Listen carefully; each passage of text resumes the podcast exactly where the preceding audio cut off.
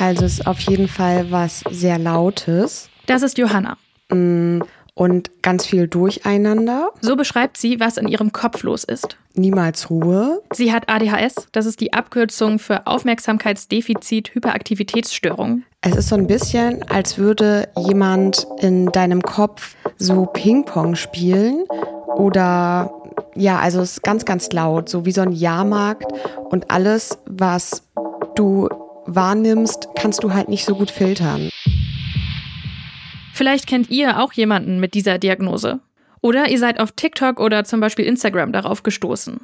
Oft wird ADHS vor allem mit Jungs verbunden, viel seltener mit Mädchen. Und daher finden einige Frauen erst als Erwachsene heraus, dass sie ADHS haben. So wie Johanna Germann. Sie hat erst mit 26 Jahren ihre Diagnose bekommen. Wie ADHS bei ihr und bei anderen Frauen aussieht und warum diese Stoffwechselstörung oft erst so spät erkannt wird, darum geht's in dieser Folge. The Sex Gap.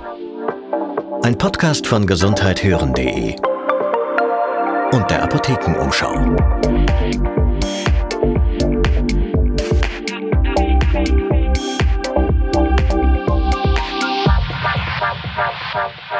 Herzlich willkommen bei The Sex Gap. Kurzer Disclaimer, nein, das ist kein Sex-Podcast. Hier geht's um Gender, um Sex im Sinne von Geschlecht in der Medizin. Und zwar darum, wie das Geschlecht beeinflusst, wie gut wir behandelt werden. Frauen und auch nicht-binäre oder Transpersonen, die werden in der Medizin nämlich ganz schön benachteiligt. Denn in vielen Bereichen ist einfach der Mann der Standard sozusagen. Und das hat krasse Folgen. Die Dosierung von Medikamenten kann für Frauen viel zu hoch sein. Oder die Symptome bei einem Herzinfarkt bei Frauen werden nicht oder nicht rechtzeitig erkannt, einfach weil sie anders sein können als so die klassischen. Mein Name ist Kari Kungel, ich bin Gesundheitsjournalistin und ich kann euch sagen, je mehr man sich mit diesem Thema gendergerechte Medizin beschäftigt, auf desto krassere Sachen stößt man einfach. Und deshalb machen wir diesen Podcast, um darauf aufmerksam zu machen und zu zeigen, wie eine geschlechtersensible Medizin für mehr Gerechtigkeit sorgen kann und die Medizin besser machen kann, und zwar für alle. Dazu sprechen wir mit Expertinnen und Betroffenen. So, los geht's mit dieser ersten Folge von The Sex Gap und der Frage, warum ADHS bei Frauen oft erst so spät erkannt wird.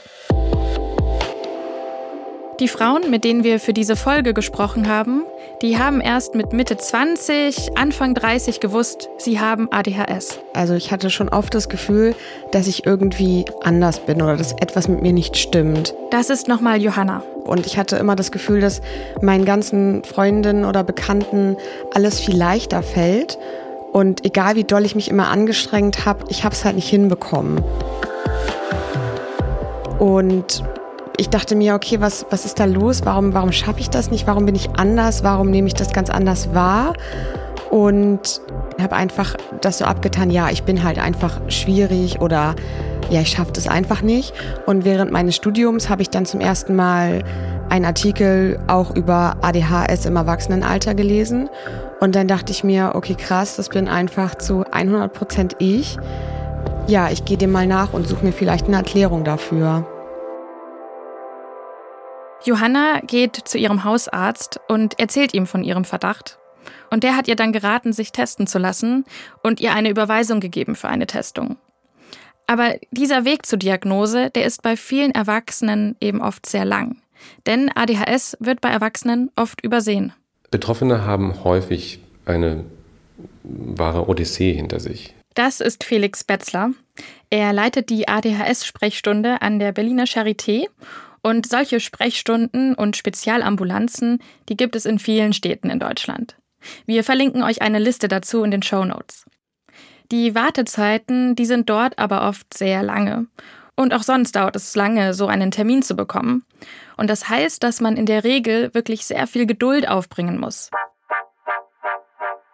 Angelina Börger ist Journalistin und sie hat 2020 eine ADHS-Diagnose bekommen. Und sie hat wirklich sehr viel Energie reingesteckt, um abklären zu lassen, ob sie von ADHS betroffen ist. Also tatsächlich war ich damals schon in einer Verhaltenstherapie, weil ich gemerkt habe, irgendwie, ich komme sehr oft an mein Limit, so was Stress und so angeht. Und das schlug dann irgendwie auch vor allem so auf meinen Magen-Darm und ich hatte dann irgendwie Magenschleimhautentzündung und voll auf Kopfschmerzen und war irgendwie so überlastet und habe gedacht, okay, mein Problem, ich muss an mir arbeiten, äh, ich kann nicht mit Stress umgehen und bevor ich jetzt irgendwie mit äh, bevor ich 30 bin, irgendwie im Burnout lande, suche ich mir Hilfe und war dann eben in einer Therapie und bin dann auch mit meinem Verdacht zu dieser Therapeutin gegangen. Angelina ist sich damals hundertprozentig sicher, dass sie ADHS hat. Aber bei der Therapeutin hat sie dann einen Downer erlebt. Und das war auch ein ganz krasser Moment für mich, weil sie dann zu mir gesagt hat, Ah ja, da habe ich schon mal von gehört, dass es das auch bei Erwachsenen geben soll. Aber in meinen 22 Jahren Berufserfahrung habe ich das noch nie diagnostiziert. Aber ich nehme den Gedanken mal mit. Und das war so dieser Moment, wo ich gedacht habe, nein, stopp ich bin mir so sicher und das reicht mir nicht und ich muss jetzt jemand anderen finden, der darauf spezialisiert ist. Angelina bekommt eine lange Liste mit Spezialistinnen und ihr werden zum Teil aber Termine wirklich erst 18 Monate später angeboten. Sie telefoniert diese Liste also ab, schreibt eine Mail, schreibt noch eine Mail und irgendwann hat sie dann doch Glück. Sie bekommt einen Termin für die Diagnostik. Das war auch total aufregend, weil man natürlich dann da hingeht und denkt, okay, jetzt geht's ans Eingemachte. Und es ist eben auch nicht so, ich sitze da und erzähle mal kurz was und dann habe ich die Diagnose, sondern du musst halt ordentlich Sachen mitbringen. Und zwar zum Beispiel Selbsteinschätzung, Fremdeinschätzung, Schulzeugnisse, Fragebögen und so weiter. Und daraus ergibt sich dann eben ein Bild für die Diagnose. Aber das ist doch krass, oder? Also ich musste ehrlich gesagt noch nie so viele Unterlagen zu einem Arzttermin mitbringen. Bei ADHS ist das aber sehr wichtig, weil man wissen muss, wie es einem als Kind ging. Dazu kommen wir später noch. Und dann hatte ich tatsächlich ganz, ganz am Ende nach diesen Terminen schwarz auf weiß in der Hand, ich habe ADHS. Und es war auf einmal für mich so, ja, ich hab's, ich hab's hier, ich hab's hier und das kann mir jetzt keiner mehr wegnehmen. Und ich, ich war mir so sicher von Anfang an und es hat sich einfach bewahrheitet. Sprechen wir mal darüber, wie verbreitet ADHS eigentlich ist. Also, man geht davon aus, dass weltweit 3% der Erwachsenen und 5% der Kinder betroffen sind. Bei Erwachsenen sind weniger Frauen als Männer diagnostiziert. Auf eine Frau mit Diagnose kommen in etwa 1,5 Männer. Aber was wirklich abgefahren ist, lange war gar nicht bekannt, dass es ADHS auch bei Erwachsenen gibt. Also die ADHS an sich ist eine Entwicklungsstörung, die im Kindesalter beginnt und bei den meisten Betroffenen sich dann bis ins Erwachsenenalter fortsetzt. Bei Felix Betzler an der Berliner Charité, da gibt es eine Sprechstunde für Erwachsene, die in der Vergangenheit eben noch keine ADHS-Diagnose bekommen haben. Bei Erwachsenen, da sind einzelne Symptome weniger stark ausgeprägt als bei Kindern. Zum Beispiel wird eine Hyperaktivität bei Jugendlichen und Erwachsenen häufig weniger, also sie geht zurück und zeigt sich dann eher in einer inneren Unruhe. Aber mindestens 50 Prozent haben auch als Erwachsene dann übrigens noch ADHS, wenn sie als Kind damit diagnostiziert worden sind. In die ADHS-Sprechstunde an der Charité, da kommen Menschen aller Altersgruppen.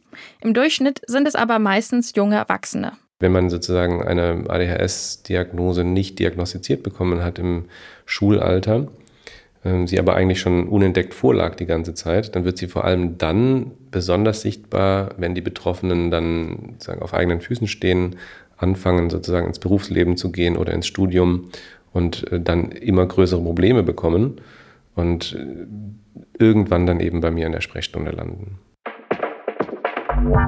An welchen Symptomen ADHS sich bei Erwachsenen zeigt, darum geht es jetzt als nächstes. Johanna wurde ja als Erwachsene diagnostiziert. Und was ganz typisch war bei ihr, dass sie dann im Studium riesige Probleme bekommen hat. Ja, da habe ich mich dann auch richtig durchgequält. Also mit den Seminaren, Klausuren, die großen Hörsäle, mit den ganzen Menschen. Du hast 90 Minuten Zeit zuzuhören, aber nicht darüber hinaus. Das war einfach, ja, der reinste Horror. Also ich habe das, ja, gerade so, wenn es um die Klausurenphasen ging um die Leistung, die Menschen halt im Studium erbringen müssen. Ich habe es einfach nicht hinbekommen zu lernen und mich zu organisieren. und bin dann auch natürlich mal durch eine Prüfung durchgefallen. Und ich weiß, dass es voll der Rückschlag für mich war. Und ich dachte, okay, ich muss jetzt alles hinwerfen. Ich schaffe das auf gar keinen Fall, weil ich, egal wie sehr ich mich angestrengt habe, ich habe es ich hab's nicht geschafft. Aber eigentlich fängt es bei Johanna schon weit vor ihrem Studium an. Glaube, so das Schlimmste war echt Kindheit, Jugend.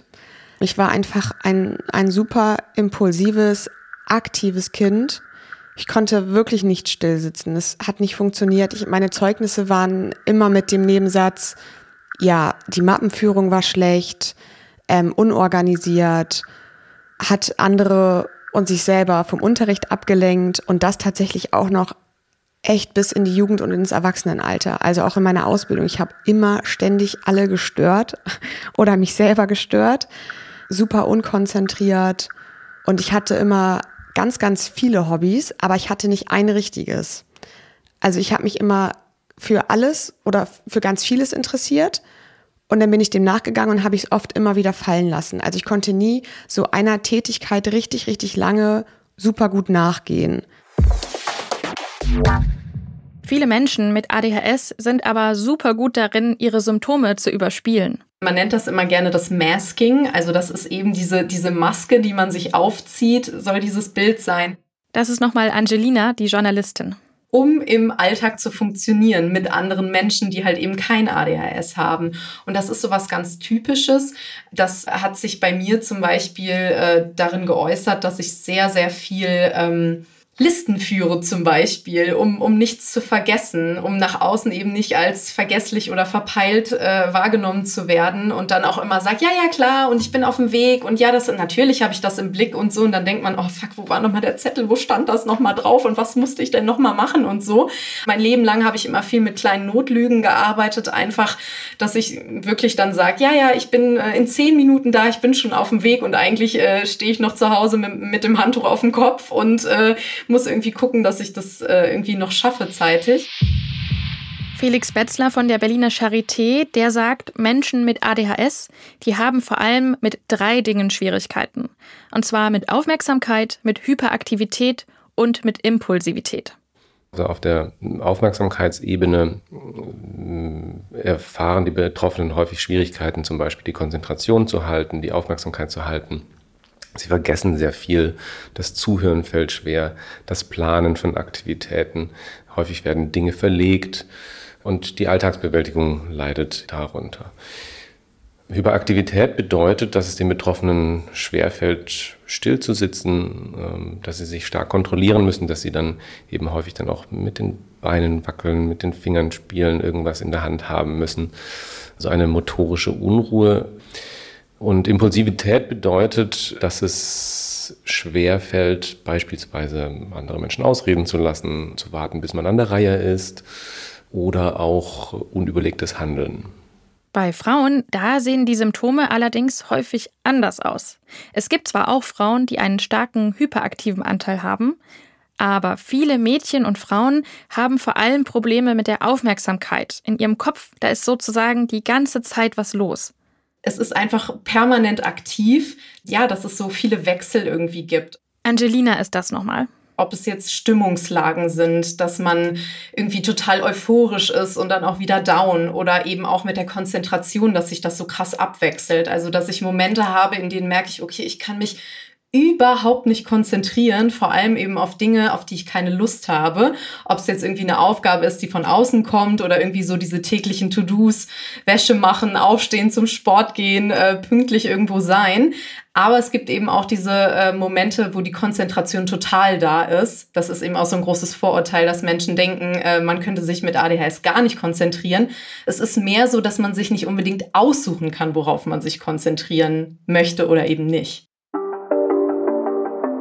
Wir gehen gleich nochmal genauer darauf ein, wie sich ADHS bei Frauen und Männern unterscheiden kann.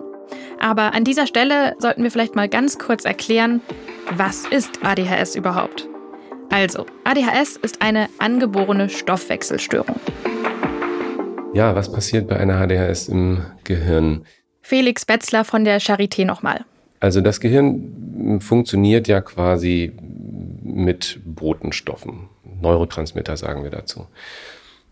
Und Die ADHS ist vereinfacht gesagt mm, ein Mangel von Dopamin und Noradrenalin in bestimmten Bereichen des Gehirns. Und zwar einmal in dem Bereich, der regelt, wie aufmerksam wir sind und wie wir Tätigkeiten durchführen. Das wird über das Dopamin reguliert. Und dann noch in dem Bereich, der die Aufmerksamkeit steuert, also zum Beispiel Wachheit und Fokus. Und dafür ist das Noradrenalin zuständig. Man kann sich das Ganze jetzt vorstellen wie eine Kutsche und auf dieser Kutsche sitzt ein Kutscher, der sozusagen die Kutsche steuern soll. Und davor ist ein Pferd eingespannt. So, und äh, sowohl Kutscher als auch Pferd haben jetzt nicht ausreichend von dem, was sie eigentlich brauchen.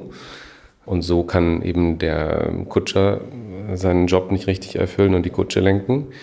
Ähm, als auch das Pferd, was Hunger hat, denkt nicht daran, die Kutsche sozusagen in die Richtung zu ziehen, die es ziehen soll, sondern es ähm, ist hier was am Regesrand und schnuppert da einmal und zieht die Kutsche in alle möglichen Richtungen, aber nicht dahin, wo es soll. Und so quasi ähm, ist das ganze System, also sehr vereinfacht gesprochen, beeinträchtigt. ADHS ist die häufigste psychische Störung bei Kindern und Jugendlichen. Und sie hat einen hohen erblichen Faktor. Aber es gibt auch andere Faktoren, die das Risiko erhöhen, eine ADHS zu entwickeln. Und zwar zum Beispiel Komplikationen bei der Geburt oder eine Frühgeburt oder wenn die Mutter in der Schwangerschaft zum Beispiel Zigaretten, Alkohol oder Drogen konsumiert hat. Wichtig, um eine ADHS zu diagnostizieren, ist, die ADHS, die muss auf jeden Fall schon als Kind vorhanden gewesen sein. Wenn das nicht der Fall ist, dann ist es sehr zweifelhaft, dass sich dahinter eine ADHS verbirgt. Nämlich diese Symptome, die eine ADHS hervorbringt, die können auch durch andere Dinge bedingt werden. Zum Beispiel durch Stress, durch Überforderung. Es können andere Erkrankungen dahinter stecken. Substanzkonsum über lange Jahre kann solche Symptome hervorbringen. Eine Depression kann sich dahinter verbergen und so weiter. Also das heißt, der Blick in die Kindheit ist enorm wichtig zur Diagnosestellung und das wird auch häufig leider vernachlässigt. Er sieht dabei zwei Probleme. Und zwar einmal, dass viele ADHS-Fälle unerkannt sind aber auch die Gefahr, dass Leute eine Diagnose erhalten, die gar keine ADHS haben. Eine ADHS-Diagnose, die braucht in jedem Fall Zeit. Felix Betzler, der sagt, mehr Zeit als andere Diagnosen, weil dafür eben so viele verschiedene Informationen zusammenfließen müssen.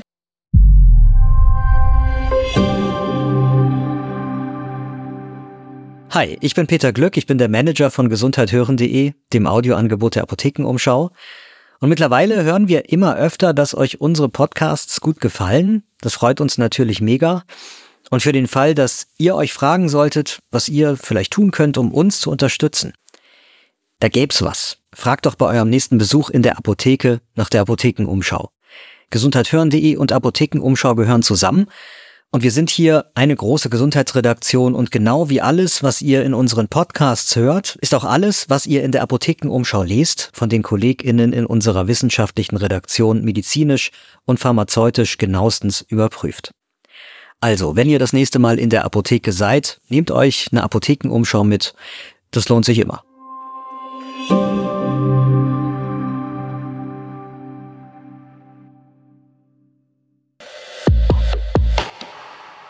Ihr könnt euch bestimmt vorstellen, dass es nicht ganz einfach ist, eine Diagnose zu stellen, wenn man nachweisen muss, dass die ADHS schon als Kind da war.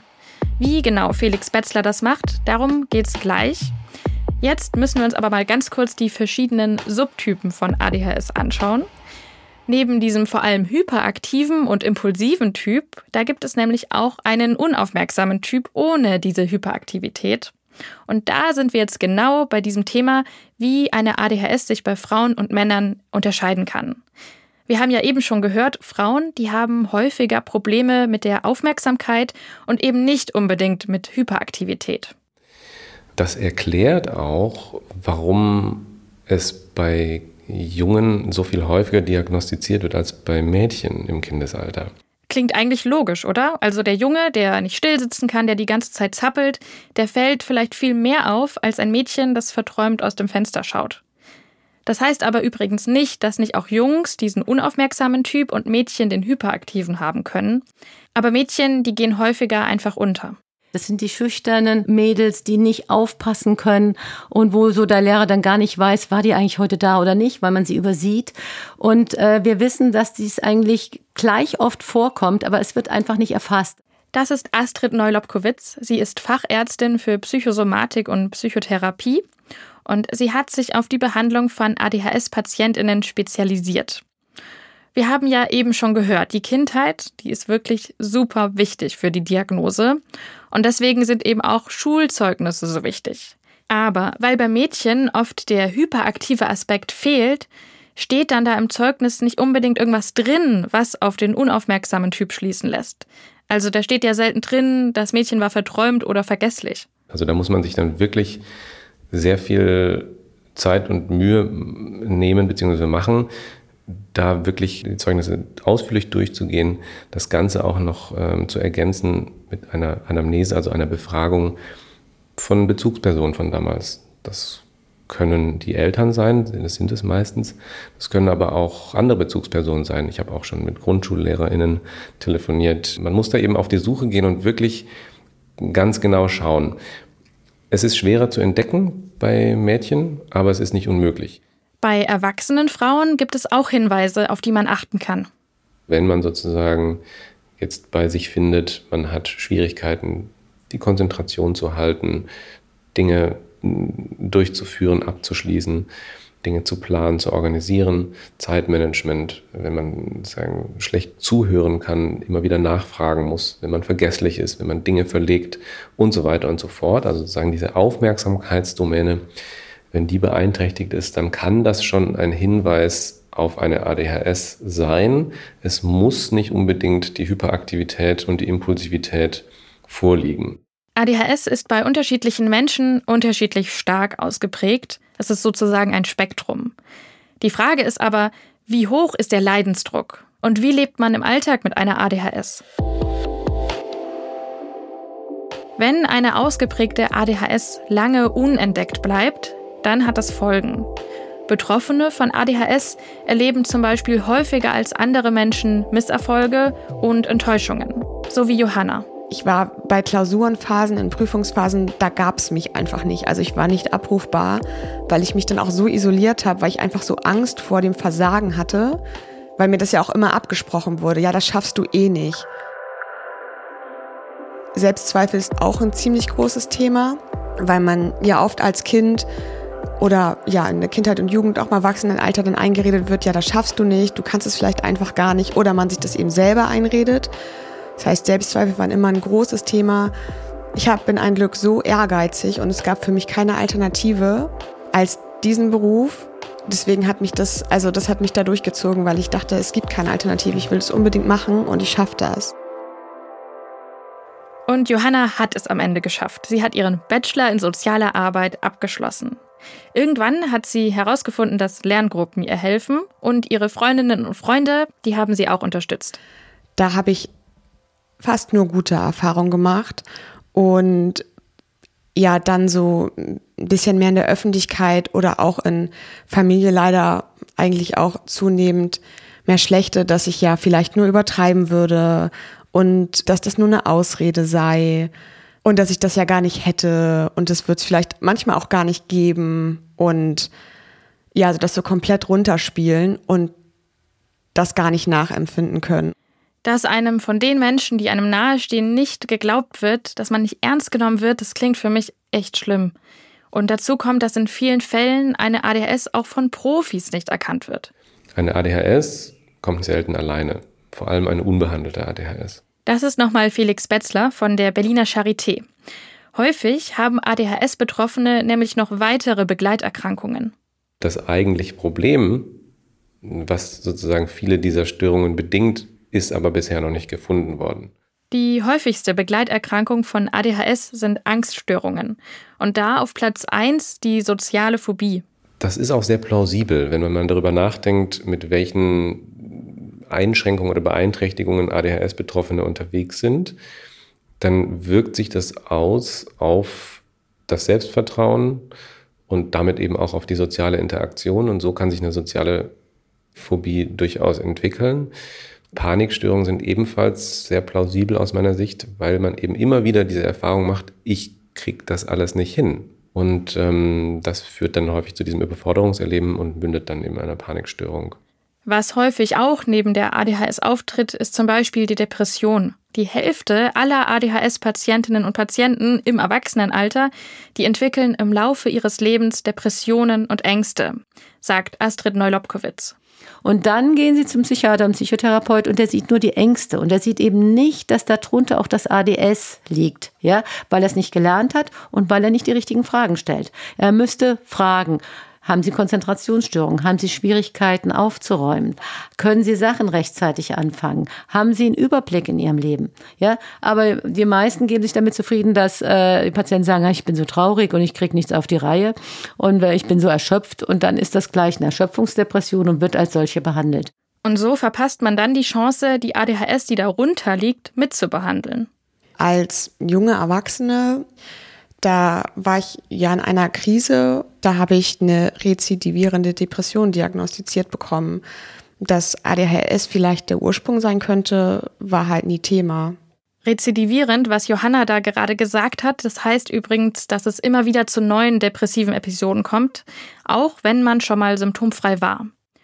Angelina, die kennt auch leichte depressive Phasen, aber sie hat auch mit anderen Dingen zu kämpfen tatsächlich äh, sind es bei mir auch so Verhaltenssüchte, also vor allem alles rund um Social Media und äh, Mediennutzung und eben auch ähm, eine, eine Kaufsucht. Und das ist auch etwas, was ich bis heute ähm, nicht unbedingt sehr gut im Griff habe, aber daran eben arbeite. Süchte sind generell ein großes Thema. Auch eine Sucht nach bestimmten Substanzen, die tritt bei Menschen mit ADHS häufig auf. Viele Betroffene, die therapieren sich nämlich unbewusst sozusagen selbst und das kann dann zu Abhängigkeiten führen. Weil der Stoffwechsel im Gehirn von ADHS-Betroffenen, der funktioniert anders. Und da gibt es bei bestimmten Stoffen eine paradoxe Wirkung sozusagen. Teilweise reagieren Menschen mit ADHS nämlich auf aufputschende Substanzen mit Beruhigung. Zum Beispiel bei Amphetaminen wie Speed. Einige haben schon sozusagen die Erfahrung gemacht, dass ihnen das sehr hilft. Und dann begegnet mir immer wieder die Schilderung, wenn ich zum Beispiel nach Substanzkonsum frage, dass es heißt, ja, ich habe mal irgendwie Speed genommen, aber ähm, irgendwie, das wirkt bei mir so anders. Alle anderen sind dann irgendwie total äh, abgegangen und ich bin irgendwie ruhig und eigentlich fast müde geworden. Also ähm, zum Feiern bringt mir das nichts. Zum Arbeiten und zum Funktionieren aber total. Also das ist was, das höre ich sehr, sehr häufig. Ich fasse noch mal kurz zusammen. Oft werden bei einer ADHS die Begleiterkrankungen zwar erkannt, aber eben nicht die Ursache, also die ADHS. Bei Mädchen und Frauen wird eine ADHS teilweise übersehen, weil das eher mit Jungs in Verbindung gebracht wird. Und weil eben dieser unaufmerksame ADHS-Subtyp, den Frauen häufig haben, der rutscht sozusagen durch. Und das heißt, viele Frauen, die von einer ADHS betroffen sind, werden erst sehr spät diagnostiziert. Johanna hätte sich gewünscht, schon viel früher zu wissen, dass sie ADHS hat. Also ich musste mir natürlich jetzt mit 26 Methoden erarbeiten, in Therapie gehen, schauen, was brauche ich, wie kann mir geholfen werden. Es wäre viel schöner und ich hätte viel weniger Leidensdruck, wenn ich das schon in, in der Jugend oder in der Kindheit erfahren hätte und dann schon Therapie bekommen hätte, Ergotherapie, was auch immer, oder Medikamente, das hätte mir einfach viel, viel mehr gebracht und ich müsste jetzt nicht diesen ganzen, also jetzt durchlebe ich, jetzt schaue ich ja mit 28, okay, was, was brauche ich, ähm, was hilft mir? Und wenn ich das schon viel früher gewusst hätte, glaube ich, wäre mir vor allem das Studium, Ausbildung, Schule viel einfacher gefallen. Johanna macht heute eine Verhaltenstherapie, um zu lernen, wie sie mit ihren Impulsen, die ebenso bei ihr aufkommen, und mit ihren Emotionen besser umgehen kann. Und sie nimmt auch Medikamente. Und zwar den Wirkstoff Methylphenidat, den kennt ihr vielleicht auch unter dem Handelsnamen Ritalin. Sie nimmt es aber nur für ihre Arbeit. In der Freizeit und im Urlaub nimmt sie es nicht, weil das Arzneimittel, das hilft ihr einfach beim Arbeiten im Büro, sich besser zu fokussieren und konzentriert zu arbeiten. Da ist vielleicht auch nochmal wichtig zu sagen, dass ich durch die Medikamente in eine Arbeitsweise komme, die in Anführungsstriche normale Menschen haben. Also ich arbeite damit ganz normal und wenn ich die nicht nehmen würde, ich, ich habe die einmal vergessen und ich habe unglaublich lange im Büro gebraucht, um irgendwie den PC anzumachen, um irgendwie meine Mails zu öffnen. Und ich glaube, ich habe so drei Sachen geschafft von eigentlich ganz, ganz vielen anderen. Also es hilft mir einfach, so hart es klingt, irgendwie normal meiner Arbeit nachzukommen. Bei Erwachsenen ist so eine medikamentöse Therapie auch wirksamer als eine Psychotherapie. Das hat uns Felix Betzler von der Berliner Charité erzählt. Das sage ich als Fan von Psychotherapie. Eine ADHS kann zwar nicht geheilt werden, das nicht, aber die Symptome können so sehr gut therapiert werden. Auch eine medikamentöse Therapie, die hat natürlich Nebenwirkungen, aber wenn jemand durch die ADHS wirklich sehr stark beeinträchtigt ist, dann überwiegt natürlich der Nutzen. Wenn ihr jetzt vielleicht selbst denkt, hey, irgendwie erkenne ich mich hier total wieder, dann empfiehlt Felix Betzler erstmal einen Selbsttest zu machen. Da gibt es eine ganze Reihe von Selbsttests im Internet. Da muss man ein bisschen aufpassen. Einige davon sind jetzt nicht wissenschaftlich fundiert. Man kann zum Beispiel ähm, den Test der äh, Weltgesundheitsorganisation machen. Das ist der ASRS. Den kann man googeln und der ist frei verfügbar und auch sehr einfach durchzuführen. Damit kann man zum Beispiel beginnen und wenn der äh, deutlich positiv ist, dann kann man sich entsprechend eine Stelle heraussuchen und äh, da die Diagnostik durchführen lassen. Den ASRS, den verlinken wir euch in den Show Notes. Aber, das haben wir eben schon gehört, es ist sehr schwierig, einen Platz in einem spezialisierten Zentrum zu bekommen und die Wartezeiten, die sind sehr lang. Und noch ein Hinweis zur Diagnostik ganz kurz, weil wir hier darüber sprechen, dass ähm, gerade Frauen und gerade die Frauen mit einem unaufmerksamen ADHS-Typ oft nicht erkannt werden.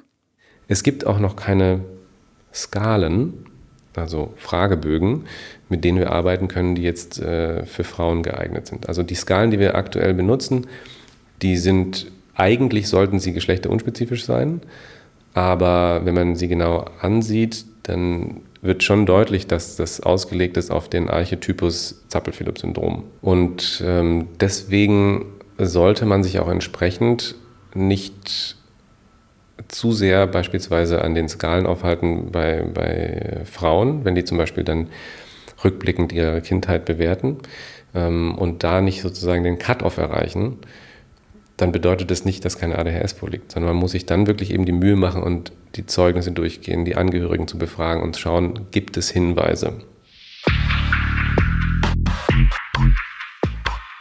Für Johanna hat die Diagnose dann Klarheit gebracht. Also es war super, super wichtig für mich zu wissen, was dahinter steckt und auch unglaublich befreiend, plötzlich sich die ganzen Sachen erklären zu können. Gar nicht im Sinne von, das ist jetzt eine Ausrede, aber dadurch konnte ich oder kann ich jetzt viel besser planen. Ich kann viel besser schauen, wie gestalte ich etwas, was brauche ich, damit ich in meinem Alltag möglichst gut nachgeben kann oder meinem Beruf jetzt.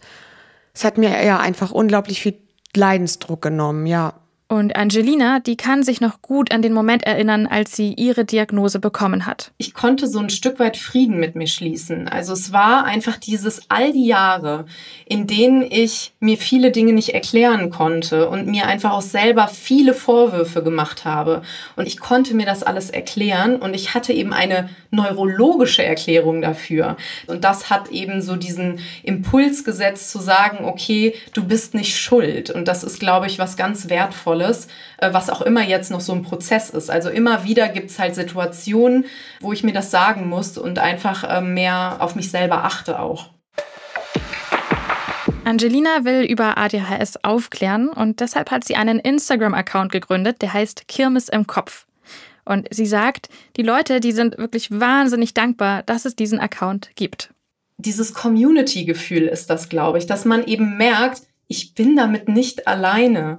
Es sind so viele Menschen, die mit ADHS leben, als Erwachsene, eben nicht nur als Kinder oder Jugendliche und die Informationen wollen, die sich aber auch austauschen wollen und sich eben sagen wollen, oh mein Gott, ich dachte, das hab nur ich. Jetzt sagst du eins zu eins, also wirklich so ganz kleinteilige Sachen, ähm, wo man dann eben das Gefühl hat, man ist damit nicht alleine. Und das macht so viel einfach mit dem Selbst. Und sie hat viele Pläne. Sie schreibt gerade an einem Sachbuch, plant einen Podcast und möchte auch langfristig in Schulen und Unternehmen für ADHS sensibilisieren.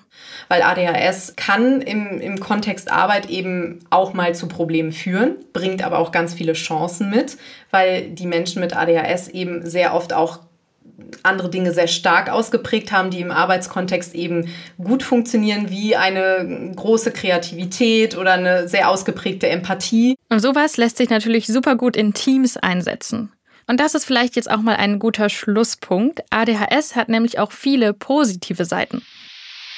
Ich bin, würde ich von mir behaupten, eine super empathische Person und ich bin sehr, sehr ehrgeizig. Also mit sehr ehrgeizig meine ich wirklich ehrgeizig. Wenn ich mir etwas in den Kopf gesetzt habe als Ziel, was ich erreichen möchte, dann lasse ich mich davon eigentlich kaum abbringen und nehme so ziemlich alle Hürden auf mich.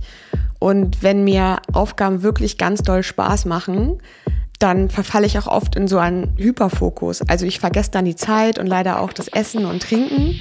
Aber ich kann dann innerhalb von zwei Stunden unglaublich produktiv sein. Also da weiß ich auch, dass Freundinnen das wirklich ganz doll beneiden, weil sie mich fragen, wie hast du das in zwei Stunden geschafft? Ich habe halt die Zeit vergessen.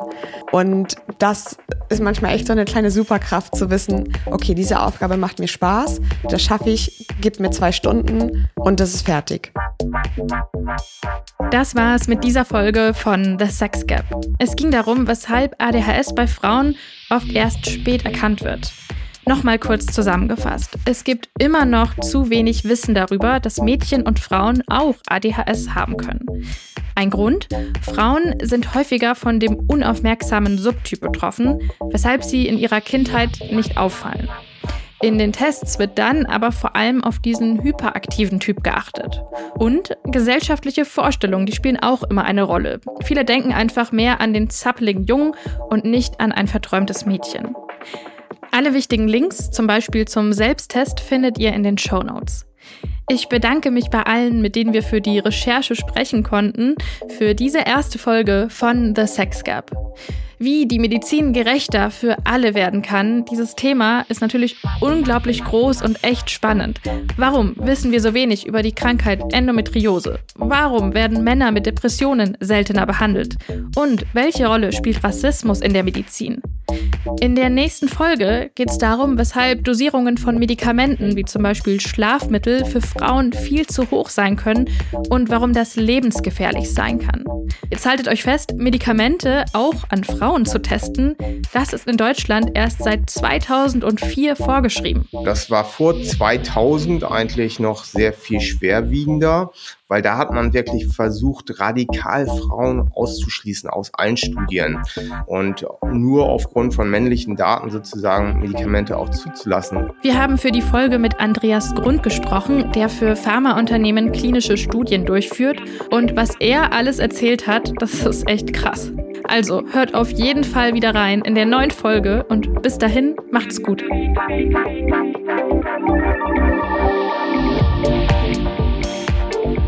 Sex Gap. Ein Podcast von gesundheithören.de und der Apothekenumschau. Produziert von Polar Berlin.